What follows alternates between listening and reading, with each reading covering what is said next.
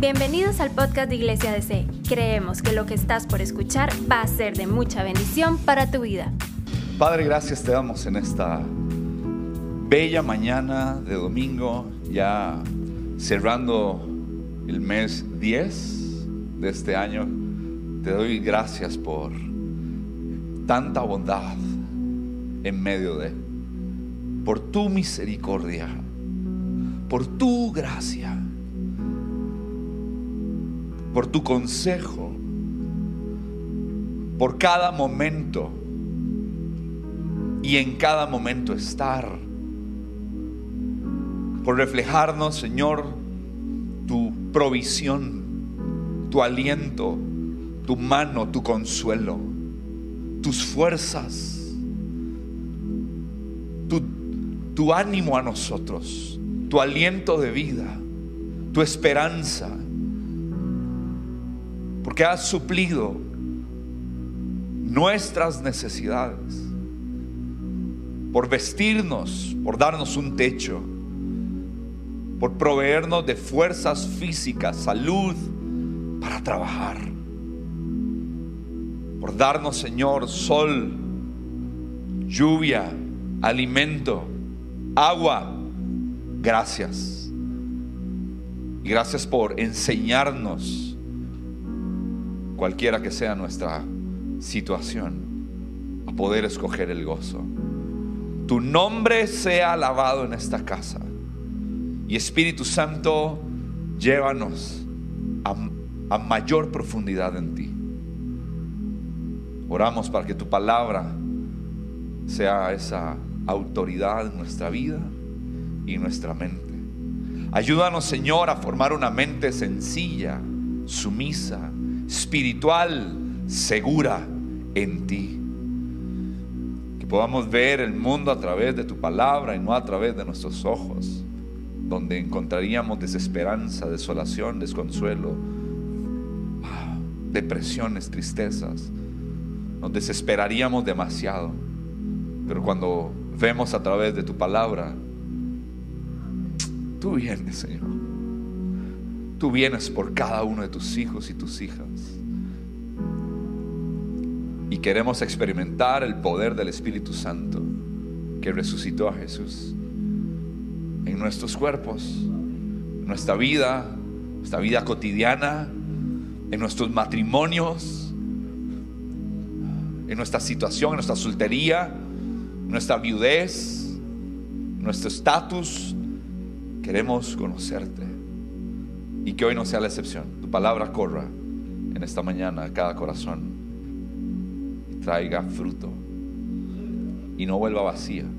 Tu palabra no vuelve vacía. En el nombre de Cristo Jesús, la iglesia dice amén y amén. Hay gente que nos está viendo. Démosle también ayuda, bienvenida. Gracias por estar con nosotros de todos estos lugares.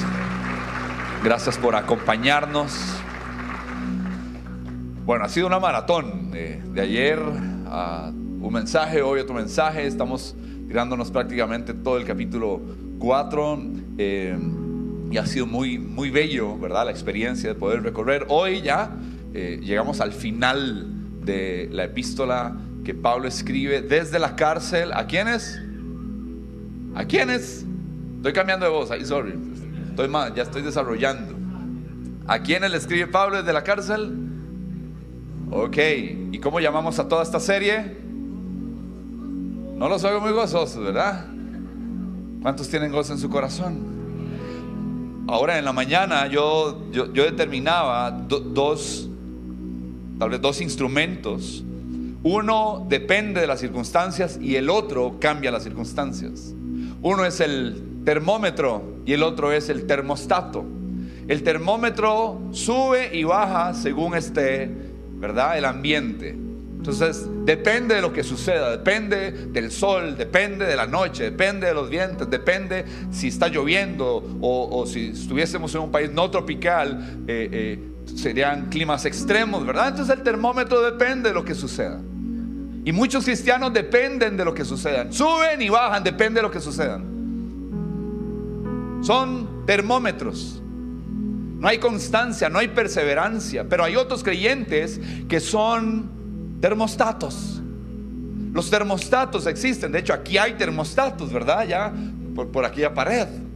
¿sí? Ellos regulan la temperatura. Ellos hacen que las cosas cambien. No se dejan llevar por cómo está eh, el ambiente. Lo que está a su alrededor lo transforman. ¿Cuántos sienten una temperatura rica? ¿Sí? ¿Alguien con frío? Que tiene frío no se bañó. ¿Verdad? Muy bien. Entonces, usted decide qué es. Y Pablo a través de toda esta epístola nos ha enseñado, nos ha enseñado, eh, inspirado por el Espíritu Santo, influenciado, ¿sí? el soplo, la guianza, a ser un termostato, a regular, no por la cárcel, no por las cadenas, no por el sufrimiento, no por la pena de muerte, no por la circunstancia, no porque no tenía recursos, sino porque algo interno en él, llamado Cristo Jesús, se adueñó de todo su ser. Y él dijo, ya no vivo yo, ahora vive Cristo en mí. ¿Qué regula tu vida? ¿Cómo transformas tu alrededor? ¿Son las circunstancias? Ayer enseñamos, por nada estemos afanados, sino que sean conocidas todas nuestras peticiones, con acciones, ¿sí? Con ruego, con súplica y acciones de gracias. La gente que se acerca, que madura, que crece en Cristo, que ama a Él, que, que le gusta estar con Él, oramos de manera correcta, adoramos al Señor, nos acercamos un día como hoy, mañana te levantas y te acercas delante de la presencia del Señor y oras de manera correcta, lo buscas, le dices, Señor, escudriña mi corazón, quiero alabarte, no quiero que nada estorbe, Señor, este tiempo. También le piden todo lo que necesitan. ¿Cuántos aquí tenemos necesidades? ¿Cuántos tenemos necesidades? Ahora, no interprete su necesidad, permita que Dios interprete su necesidad. Es muy diferente cuando usted interpreta lo que usted necesita a cuando usted le da toda autoridad al que es soberano y le dice, Señor, interpreta cuáles son mis necesidades. Y lo que tú digas que yo necesito, eso es lo que yo necesito. Vuélvete el lector de lo que yo necesito.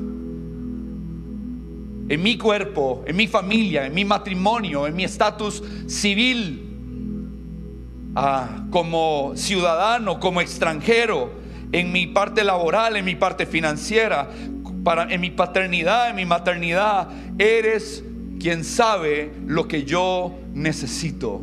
Sabes lo que necesito. Tienes todo el poder de suplir conforme a tus riquezas en gloria. Está la segunda parte del mensaje, el secreto del contentamiento. Ayer vimos el tema de la ansiedad y cómo la ansiedad es un descuartizador. Es quien eh, nos parte, nos destroza. La ansiedad es quien, eh, yo, usaba el ejemplo, ¿no? De si pusiéramos una soga en mi cuello, en mis brazos, en mis piernas y tuviera cinco caballos tirando de mí en diferentes uh, direcciones. Eso es la ansiedad, eso es la preocupación. Cuando te destrozan pensamientos para allá, para allá, te, desbaratan el alma. Y tenemos una generación de cristianos que no han aprendido el secreto de la paz mental. Y la paz mental real no viene a fumarse un garrote de canela. No viene, ¿verdad? De, ni de pastillas ni de gotas. La Biblia ya nos habla de dónde viene nuestra paz. Nuestra paz viene del cielo, del príncipe, del príncipe de paz. Él es nuestra paz. Él dará paz que sobrepasa todo entendimiento y guardará todos nuestros corazones. Decía yo en la primera reunión, yo sé que me estoy disparando al pie porque dije lo que yo trabajo. Pero no hay nada mejor. No hay paz que traiga a un psiquiatra, un psicólogo, un trabajador, ¿verdad? del alma, no hay, no, no, hay, no hay consejero. Yo sé que nos necesitamos unos a otros, eso lo entiendo. Pero hay un secreto en la palabra de Dios. Y a veces nos saltamos la escritura. Y hay maneras de tener paz de Dios. Y ahí está. Está en Filipenses, ahí está el secreto. Esas son las, eso, eso le gana a gotas, a pastillas, a la marihuana, al licor, a las mujeres, al dinero, le gana a todas las cosas. Dios está por encima de todas esas cosas y medicaciones humanas para el alma. Ahora la pregunta es, ¿quieres esa paz? ¿Estás buscando esa paz? No está en el deporte, porque el deporte es bueno. ¿Sí? Yo sé que puedes estar en un consultorio, pero la paz está en un secreto y es en, en el secreto. Si la pregunta es, quiero estar en ese secreto. Está Pablo en la cárcel, estoy así, se puede preocupar por las circunstancias, por las cosas materiales, porque va a morir, etcétera, etcétera. Pero él dice, ¿cuánto alabo a Dios? ¿Cuánto lo alabo a Él? ¿Cuánto amo? Estoy feliz. Alegrado le dice desde la cárcel, le dice a los que están afuera, alégrense. Otra vez les digo, alégrense regocijaos. Otra vez repito, regocijaos. Entonces Él es un termostato y, Él habla de la provisión de Dios y Él habla del poder de Dios. Es quien dice una y otra vez a, a, través de todo este libro de Filipenses, y estoy seguro de que Dios, quien comenzó la buena obra en ustedes, la continuará hasta que quede completamente terminada el día que Cristo Jesús vuelva. Cristo vuelve por su iglesia. Cristo vuelve por su iglesia. Más adelante en el verso 21 del capítulo 1 lo estudiamos hace el mes pasado. Pues para mí vivir significa vivir para Cristo y morir es aún mejor. En el capítulo 2 rescaté este, este, mensaje de él que, que dice, queridos amigos, siempre siguieron mis instrucciones cuando estaba con ustedes. Y ahora que estoy lejos es aún más importante que lo hagan Esfuércense por demostrar los resultados de su salvación obedeciendo a Dios con profunda reverencia y temor. ¿Obedeciendo a quién? A Dios. ¿Sí o no que cuando uno vive de manera incorrecta uno no tiene paz? Cuando uno vive de manera incorrecta y hay algo que ocultar, usted no tiene paz. Ayer vimos eso, no voy a detenerme ahí, pero ponga atención al mensaje de ayer. No hay cómo orar de manera correcta, pensar de manera correcta. Hice toda una serie a inicio de este año que se llama El Reino de la Mente. Repáselo, por favor. El pasaje base fue Filipenses 4:8. Concéntrense, piensen en las cosas buenas, honestas, puras, verdaderas, dignas de alabanza. Piensen si hay algo digno de alabar, en esto piensen. Cuide lo que usted piensa. ¿Cuántos aquí pensamos yeguadas? Eso es la, la palabra en griego para estupidez. ¿Cuántos aquí hemos pensado yeguadas? ¿Ah? ¿Yeguadas? ¿Yeguadas? Ayer le pregunto, ayer estaba predicando, creo que a Freaks era. Estaba predicándole a Freaks. Me invitaron a predicar a los chicos en el grupo de conexión de ellos. Y, y le pregunté cuántos de nosotros en algún momento de nuestra vida pensamos quitarnos de la vida. Y chiquillos, junto conmigo, levantamos la mano. Si yo hiciera esa pregunta aquí, ¿cuántos de aquí en algún momento de nuestra vida hemos pensado en quitarnos la vida, ¿cuánto levantamos la mano? Levanta la mano, levanta la mano, levanta la mano. Los que nos hemos en algún momento.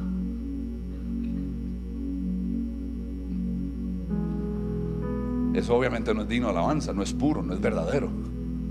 Por eso necesito concentrarme y, y gracias a Dios que nos rescató de esos pensamientos. ¿Cuántos dicen amén? Pero va a ser una batalla constante. No es que no puede regresar ese pensamiento, pero tengo que llevarlo cautivo a la obediencia a Cristo.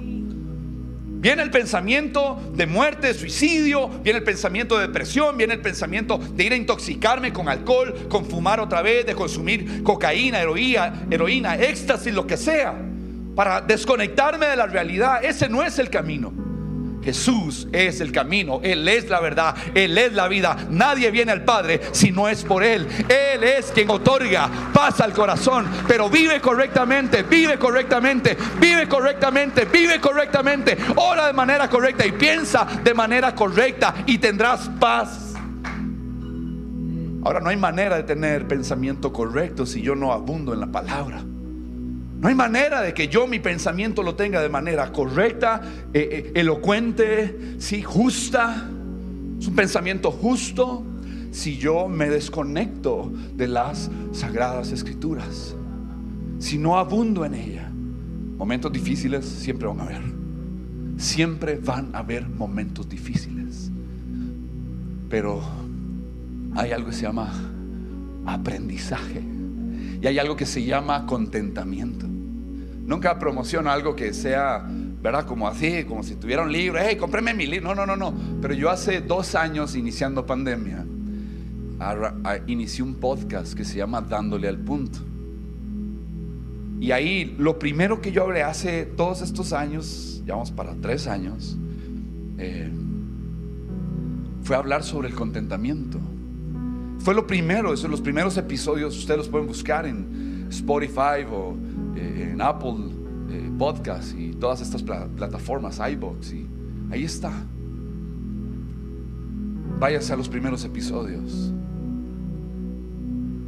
Porque hoy, hoy, ¿saben lo, lo único que quiero ahorita es adorar a Dios. Quiero darle gracias a Dios. Quiero honrar a Dios. Porque Él ha sido bueno con nosotros.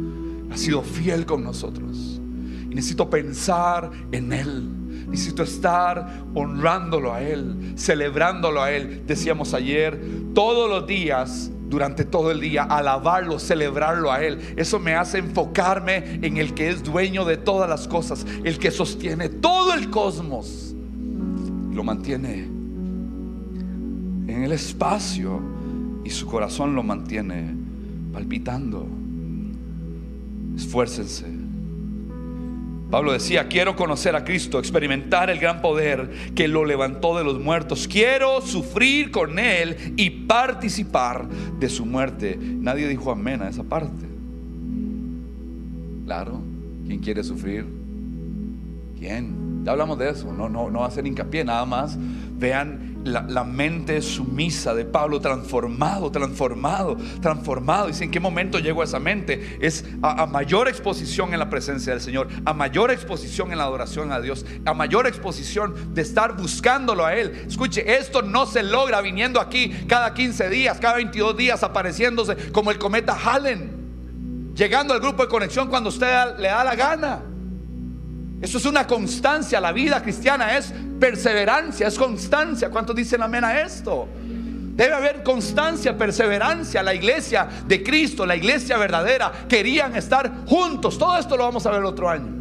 Está ardiendo en el corazón de mi esposa, en mi corazón. Ya le mandé el, pasaje a los pastores para que estemos orando con respecto a esto, para que se mueva en nuestra congregación una eh, eh, integralidad de la iglesia, de dones, de ministerios, donde queramos vernos, queramos estar juntos, nos abracemos, riamos, nos apoyemos. La segunda parte, vamos a leer los pasajes de hoy. Esa fue mi introducción.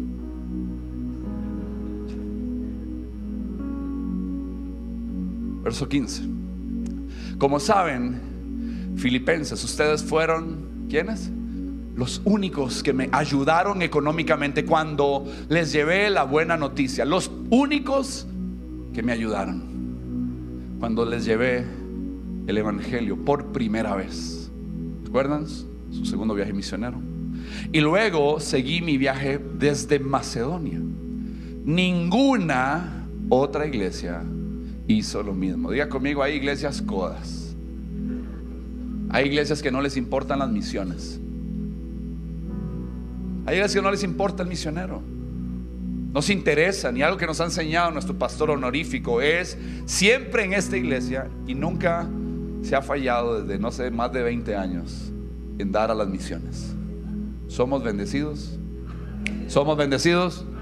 Y usted es parte, usted ni sabe lo que se está provocando en otras naciones gracias a su generosidad. Que en tu presupuesto haya algo para los misioneros. Incluso cuando estuve en Tesalónica, ustedes me mandaron ayuda más. ¿Más de qué? Verso 17. Siguiente verso dice. No digo esto, vean qué importante, esperando que me envíen una ofrenda. ¿Verdad? Voy a detenerme ahí. Es como cuando, vamos a ver. Hay maneras en que usted puede expresar satisfacción de algo. ¿Verdad? ¿Cuántos los han invitado a una casa a comer? ¿Verdad? Que, que cuando no lo invitan a comer. ¿Verdad? Entonces supongamos que ya pasó el almuerzo, ¿verdad? y usted ve que todo mundo está sentado y usted empieza como a raspar el plato. ¿ah? Y empieza, hermanos, qué rico estaba esta vaina. Uy, pero qué delicioso, ¿verdad? Mmm, es que, es que, qué sabor. Usted puede ser muy mal entendido, usted tiene toda la intención. Querer más y más y que le den más. Y entonces la perspectiva ya de esa gente dice, no hombre, yo no vuelvo a invitar a este muerto ya. Sale más barato regalarle en Navidad, en cumpleaños y el Día de la Madre, porque es la pura madre muerto ya. No, mentira, que, que darle comer. Y también está el otro extremo donde uno, hey, gracias, todo bien, ¿cómo está? Bien, bien. Y el otro se puede sentir mal y despreciado. Entonces usted puede, uno tiene que ser muy balanceado en cómo expresa la gratitud. Si usted es demasiado agradecido, van a decir, hijo de mi alma, ¿quiere más? Y si usted no es tan agradecido, como hay personas que no son, son cero agradecidas, uno se ofende.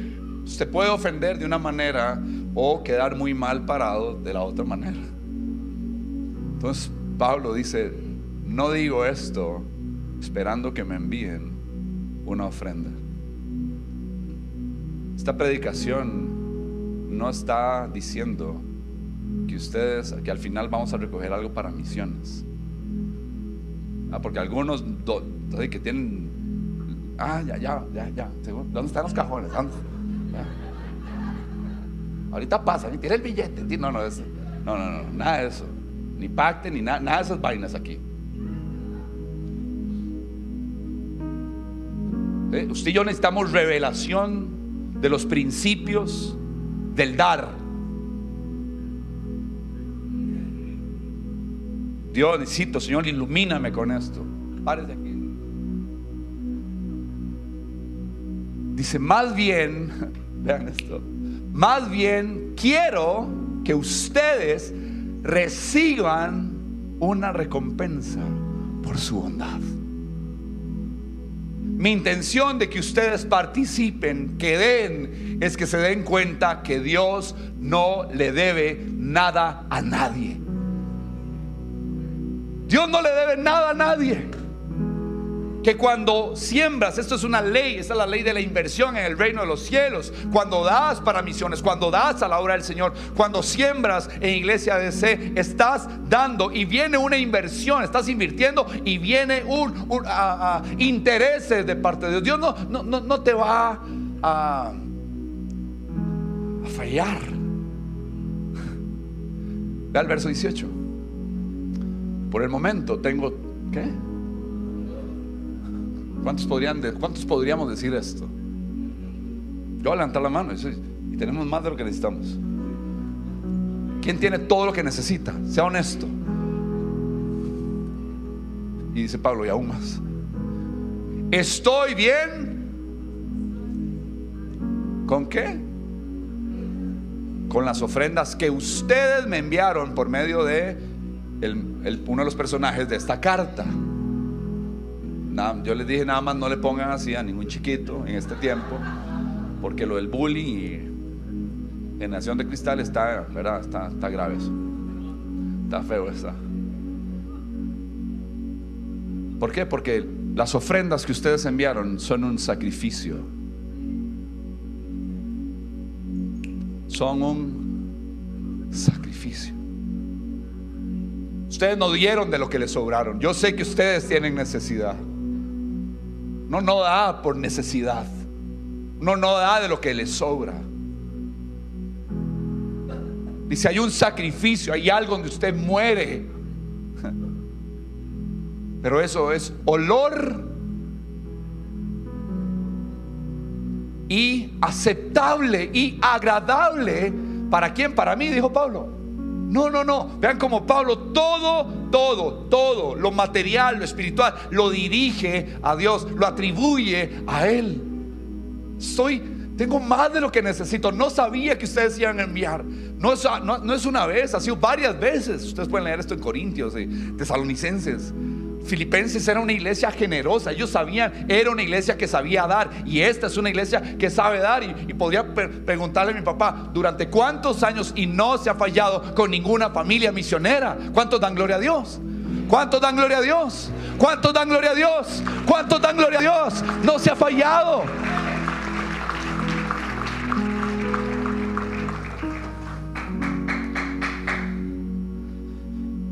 ¿Qué demuestran aquí los filipenses? Gran generosidad cristiana hacia la obra. Gran generosidad. Pero hacían más uniéndose que solos. Era el trabajo en equipo. Se juntaron los esfuerzos, suplieron la necesidad en ese momento del misionero, del apóstol, de su papá espiritual. Y entonces dice, como ustedes hicieron eso, esta parte es bellísima. Podemos avanzar, verso 19.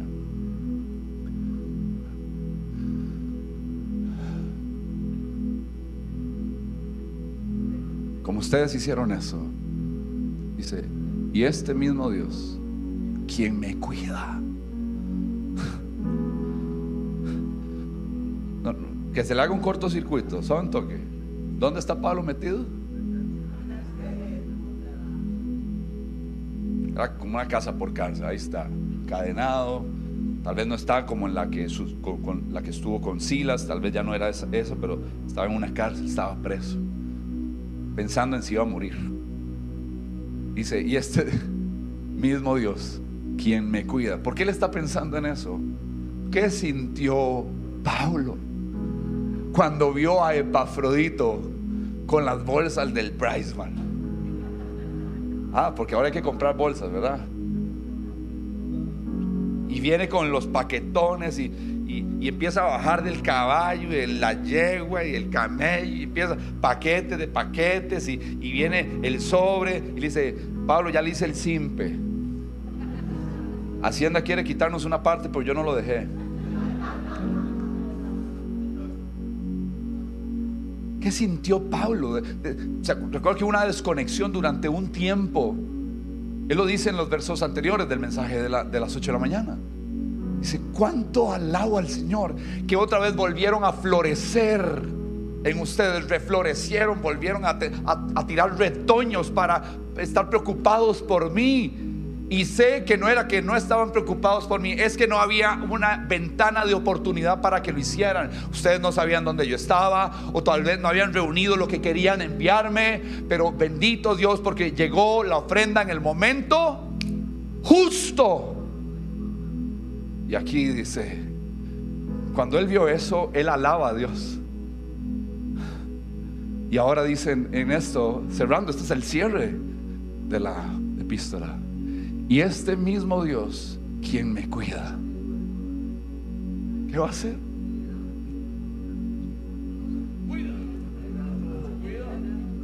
Cuando usted y yo vivimos en el principio de suplir las necesidades de otros, ¿quién va a suplir? ¿Usted va a esperar de otro eso? ¿O va a esperar de Dios? ¿Quién va a suplir? ¿Hay alguien aquí que tiene una necesidad? ¿O estamos contentos? Cuando hay necesidad, muchas veces lo que pensamos es que retener. Bien, bien Mike. Hoy me está poniendo muy bien. Pastor Mike. Usualmente lo que hacemos es retener, lo que no sabes es que se te va a podrir lo que estás reteniendo.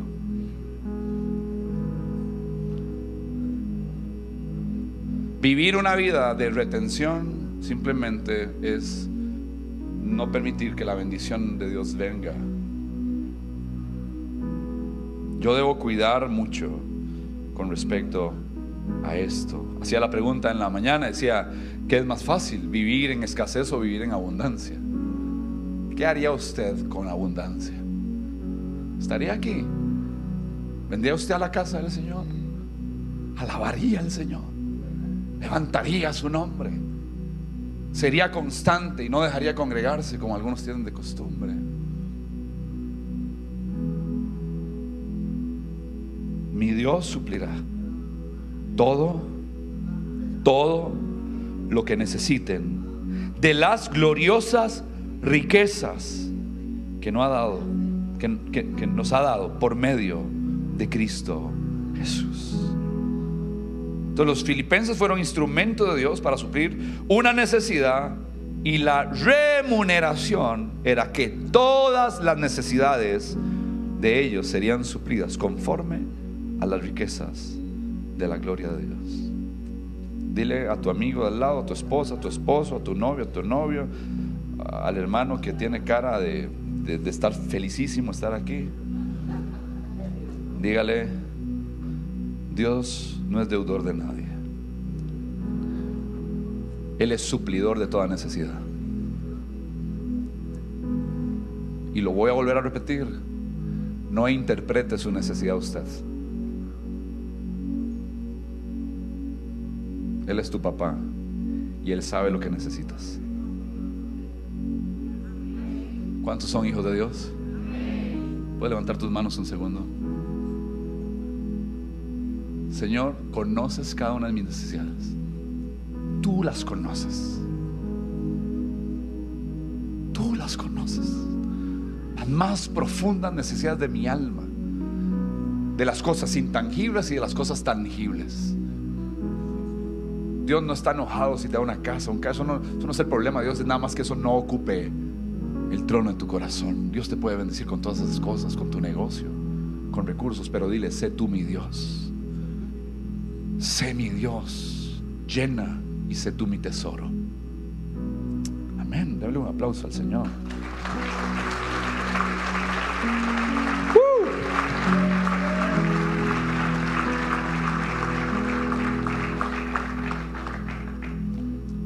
Y concluye. Unas cosas interesantes mientras el equipo alabanza pasa. Vamos a cerrar este tiempo como lo cierra Pablo en la epístola. Pero unas cosas interesantes del mar muerto es que el mar muerto recibe agua, pero el mar muerto no fertiliza ninguno de los terrenos que está alrededor de él. Recibe, pero no da nada.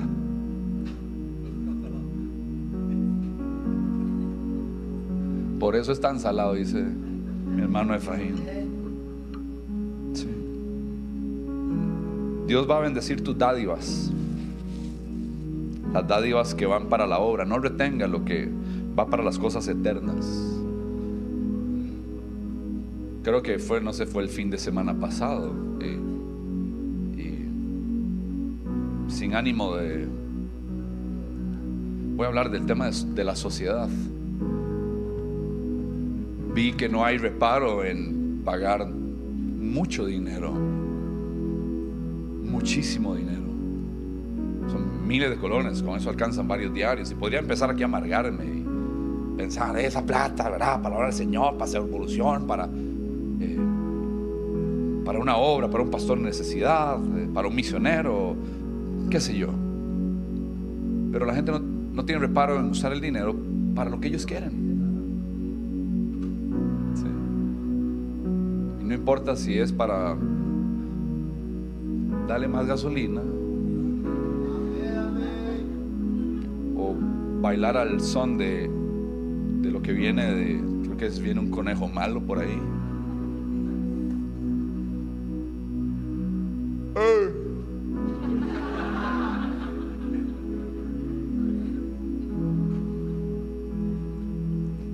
La gente no tiene reparo. Y la gente dice, no tengo plata para esto, pero sí tiene plata para los deseos de su corazón.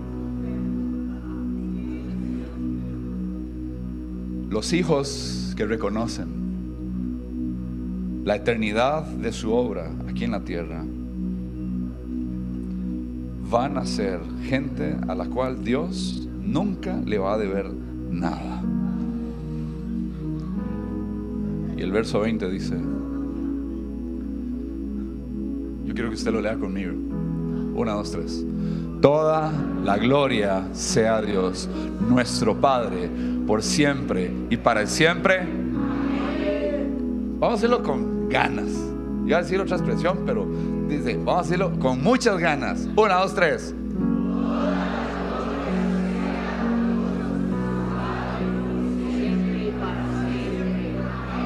Póngase sobre sus pies. Vamos a adorar al Señor. Vamos a adorar al Señor.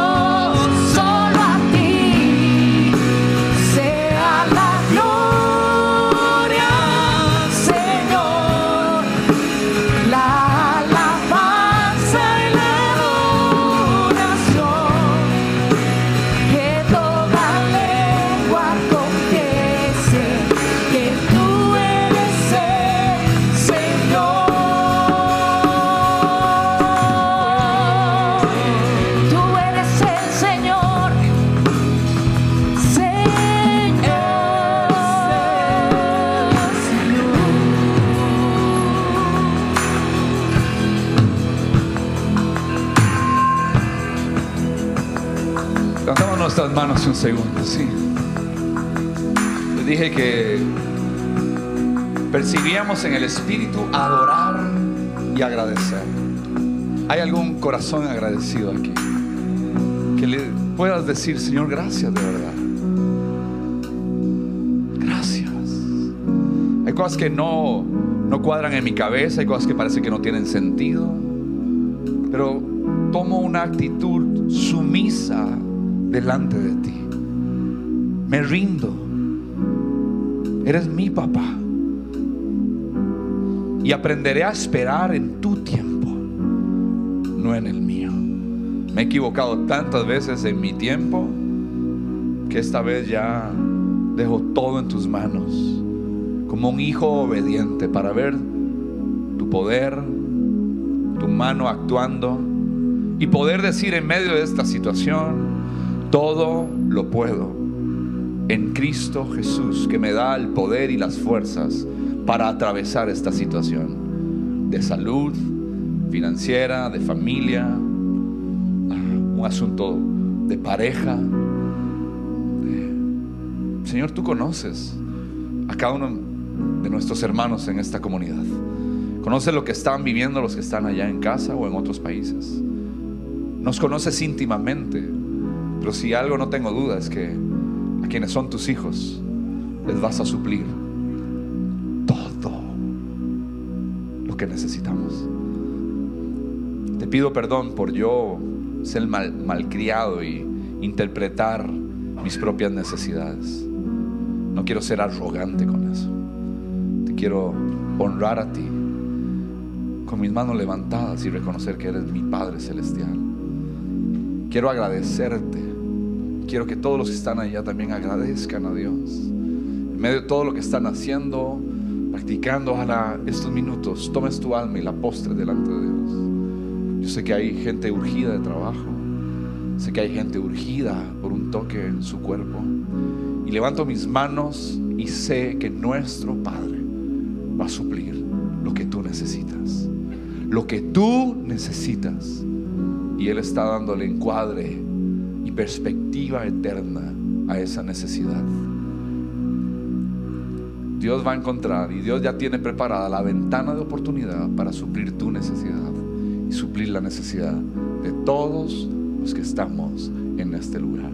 ¿Tienes una necesidad? Levanta tus manos y dile toda la gloria sea para mi Padre Celestial. Toda gloria, Señor. Toda la gloria. Señor, no me permitas retener lo que debe fluir. Que de mis manos fluya. Que del negocio fluya. Que de la venta de algo fluya. Que del salario fluya. En necesidad. ¿Sí? Sea financiero. eh, eh, eh, en alimentos. En ropa. Señor, tú suples todas nuestras necesidades. Por nada nos afanamos. ¿Por qué? Porque no podemos añadir un codo a nuestra estatura. No podemos alargar nuestra vida más allá de lo que ya está escrito. Pero sí podemos reposar en confianza, con gozo, porque en esta iglesia escogimos el gozo. ¿Cuántos dicen amén? ¿Cuántos han escogido el gozo? ¿Cuántos han escogido el gozo? La gente que escoge el gozo hoy, de un grito de júbilo y un aplauso bien fuerte al Rey de Reyes. Fuerte el aplauso. Alabemos al Señor con todas las fuerzas, con todas las fuerzas. Vamos.